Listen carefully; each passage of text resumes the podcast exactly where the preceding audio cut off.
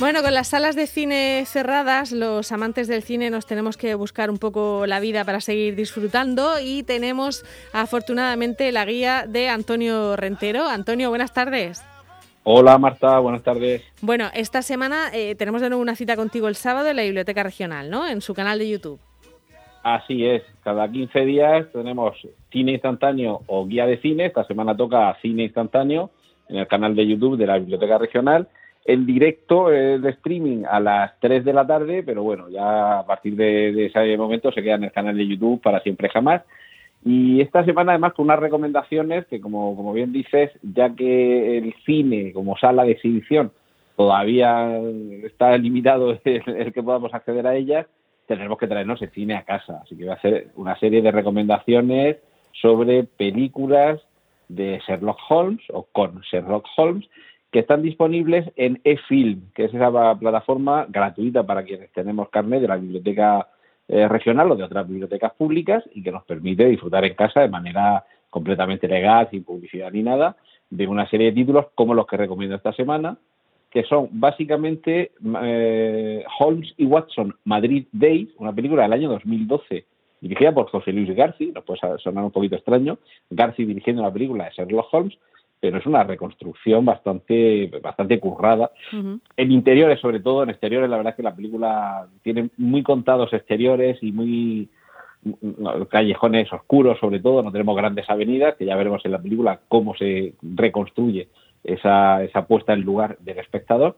Y es, quizá no es la mejor película de Garci, que es un, gran director. Aquí hay quizás demasiado acartonamiento, es una preocupación casi menos por la investigación del caso de un Sherlock Holmes que viene a Madrid a investigar unos crímenes muy parecidos a los de Jack el Destripador, ah. pero bajo esa premisa tan interesante se centra un poquito más en las costumbres del lugar, en una serie de personajes mm, no tanto secundarios como la interacción de los personajes principales con esos secundarios, que sí que es bastante más rico y más interesante, pero sobre todo es un fresco del Madrid, del cambio de siglo entre el XIX y el XX, muy centrado, fíjate, en la corrupción política, en, toda la tramoya que Esa hay. cosa que pasaban entonces y ahora no pasan ya, ¿no? Exactamente, uno lo ve y dice, ay, menos mal que todo esto lo tenemos ya superado. Y en ese sentido sí que veo que la película es interesante, pero sí que es verdad que si la comparamos con las películas de Guy Ritchie y de Sherlock Holmes, pues evidentemente te duermes porque no es una película de acción. Pero esa también es la excusa que me sirve para hablar de algo que está disponible en, en film como digo, y que si tienes canal de biblioteca pública puedes acceder de manera gratuita, que yo lo tengo en DVD y bueno, pues fíjate ahora la comodidad de, sentado en casa con el ordenador o con la tele inteligente poder ir manejándote y ver las 14 películas de Sherlock Holmes de la serie protagonizada por Basil Rathbone, que para muchos es el actor que junto con Peter Cushing mejor ha encarnado al, más famoso detective de la literatura y del cine. Es una, una, recomendación para que eh, tengamos el cine en casa, ya digo, a través del canal de YouTube de la Biblioteca Regional, mañana sábado a las 3 de la tarde. Y bueno, ahí en ese canal se pueden consultar las otras recomendaciones anteriores, que para eso quedan ahí, para que las pueda ver uno en cualquier momento y tener ahí una orientación o luego después de ver la película para contextualizar un poquito. Muy bien, venga, eso en cuanto a lo que podemos eh, escucharte a partir de este sábado en ese canal de, YouTube y lo que podemos consultar en EFIL, pero además no hay filmoteca y no hay cines abiertos, o sea que ya tenemos que pasar a, recomendar cosas de plataformas, ¿no? Sí, eh, voy a destacar tres recomendaciones que son estreno en tres plataformas distintas para que haya un poquito de variedad serían Netflix, Movistar Plus y Filming. En la de Movistar Plus, yo esa plataforma es de las pocas que no tengo, pero la película sí que pude verla en cine, porque además es un estreno este año pasado, que es The Vigil, que sería La Vigilia. Fíjate, Marta, que en el, en el cine, mm, apartado cine de terror, subapartado mm, cuestiones relacionadas con la religión, posesiones diabólicas, todo esto. Ah, sí, hay, películas de eso, sí, claro, no había caído, El Exorcista y demás. exactamente, exactamente. Estamos muy acostumbrados a toda esa imaginería y a toda esa cultura eh, cristiana, normalmente además católica, por más, por más señas. Pero de Vigil, la vigilia, nos propone algo que yo he estado buscando y más allá del golem, es que, no tiene demasiado que ver con la religión, mm. aunque sí es una manifestación de una mitología o una leyenda de una religión como es la judía, pero es que de la religión judía en cine de terror hay muy poquito. Fíjate, con la cantidad de, judíos y de tradición judía que hay en el cine. Exactamente, lo, cual casi te da un poquito más de miedo porque dices, a veces que no quieren que sepamos qué es lo que se oculta detrás de su religión. Y es eh, una figura que aquí en España, en una tradición mm, católica, no es exactamente la plañidera, pero bueno, es eh, sería alguien que vela, digamos, por encargo un cadáver que no es propio, ¿vale? Ha fallecido alguien, no tiene quien la acompañe en esa noche, ese velatorio, y hay una figura que es el Shomer, en el que alguien acompaña durante la noche al recién fallecido. O sea, en vez de contratar este una plañidera, contratabas a un, contratas a un señor para que esté allí velando. Exactamente. Lo que pasa es que fíjate que diferencia la plañidera, precisamente lo que suele hacer es estar llorando al muerto. Sí.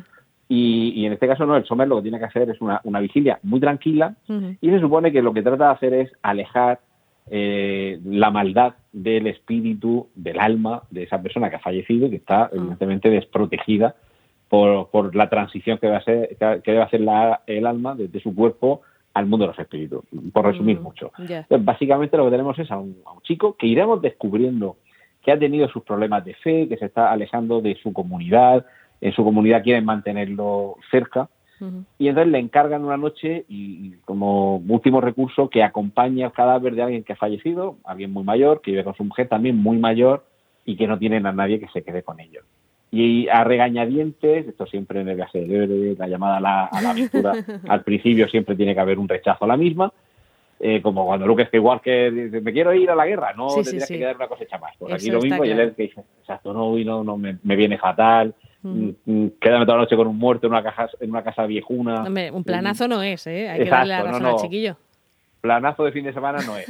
Le van a pagar y solo por eso se va a quedar y porque no hay nadie más para hacerlo. Y claro, una casa mm, que ya la casa da miedito. Con una señora mayor que la cabeza la tiene, parece que la tiene un poquito más para allá que para acá. Empiezan a suceder, hay ruidos raros, llamadas al teléfono que no voy a dar más datos, pero hay un momento de una llamada por teléfono que te acojonas cuando comprendes lo que está pasando con esa llamada. No cuenten más, no cuenten más, por Dios. Y es, de verdad, con una economía de medios, porque es, al principio hay una reunión con tres o cuatro amigos con los que están tratando este tema de querer salir de la comunidad. Eh, Esto ya es otra cuestión, los, los, judíos son una comunidad muy hermética y no dejan que la gente, entre comillas, se escape tan fácilmente.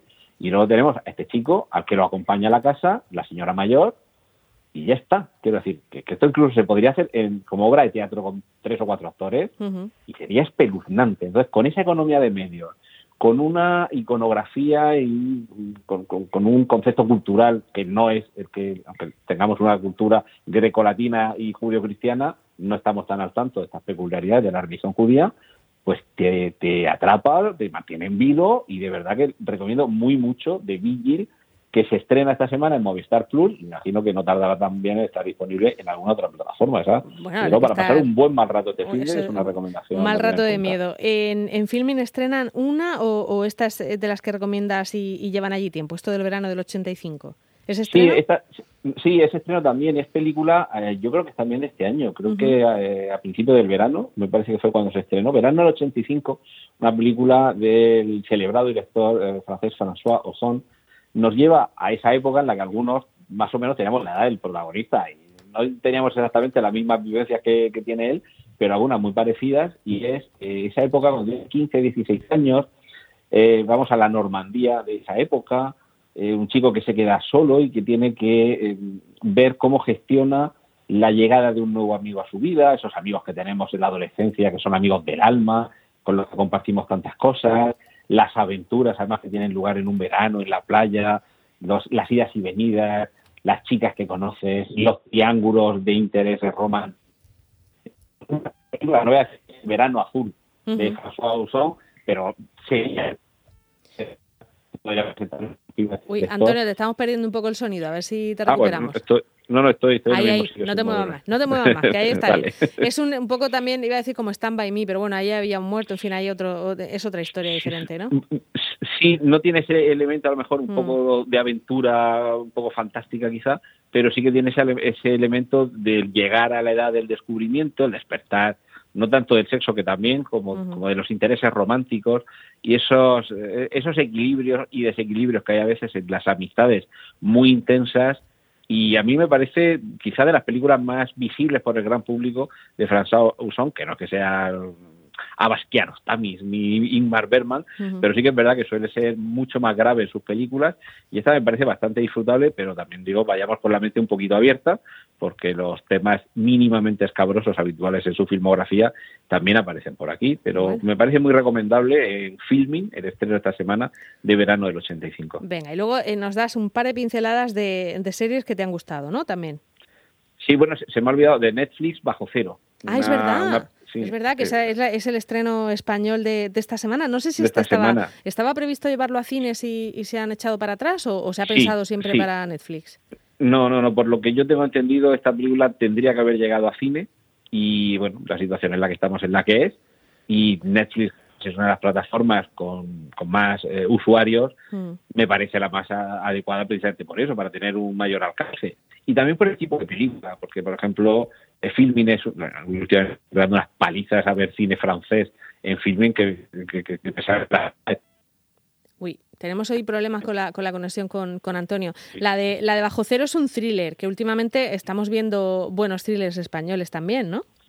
Sí, en esta ocasión además con una premisa muy atractiva, traslado en un, bueno, un, un traslado de unos pre y descubrimos que quiere bien de los que entró Nada, no, no podemos escuchar bien a Antonio Rentero, así que nos vamos a quedar con esa recomendación de Bajo Cero, como decimos está en Netflix y que está protagonizada por Javier Gutiérrez, Carra Elejalde y Luis Callejo. Es una, una, es una historia bastante, bastante llamativa porque eh, se quedan eh, metidos en un furgón, eh, en un furgón de estos de, presos y, tienen que estar encerrados, el conductor del furgón y los, y los presidiarios. Y, hay más peligros fuera que dentro, casi, o al revés, más dentro que fuera. En fin, tiene que ser una historia bastante, bastante llamativa porque la están destacando mucho los medios de comunicación, ¿no? Antonio, no sé si tú has podido verla ya o, no.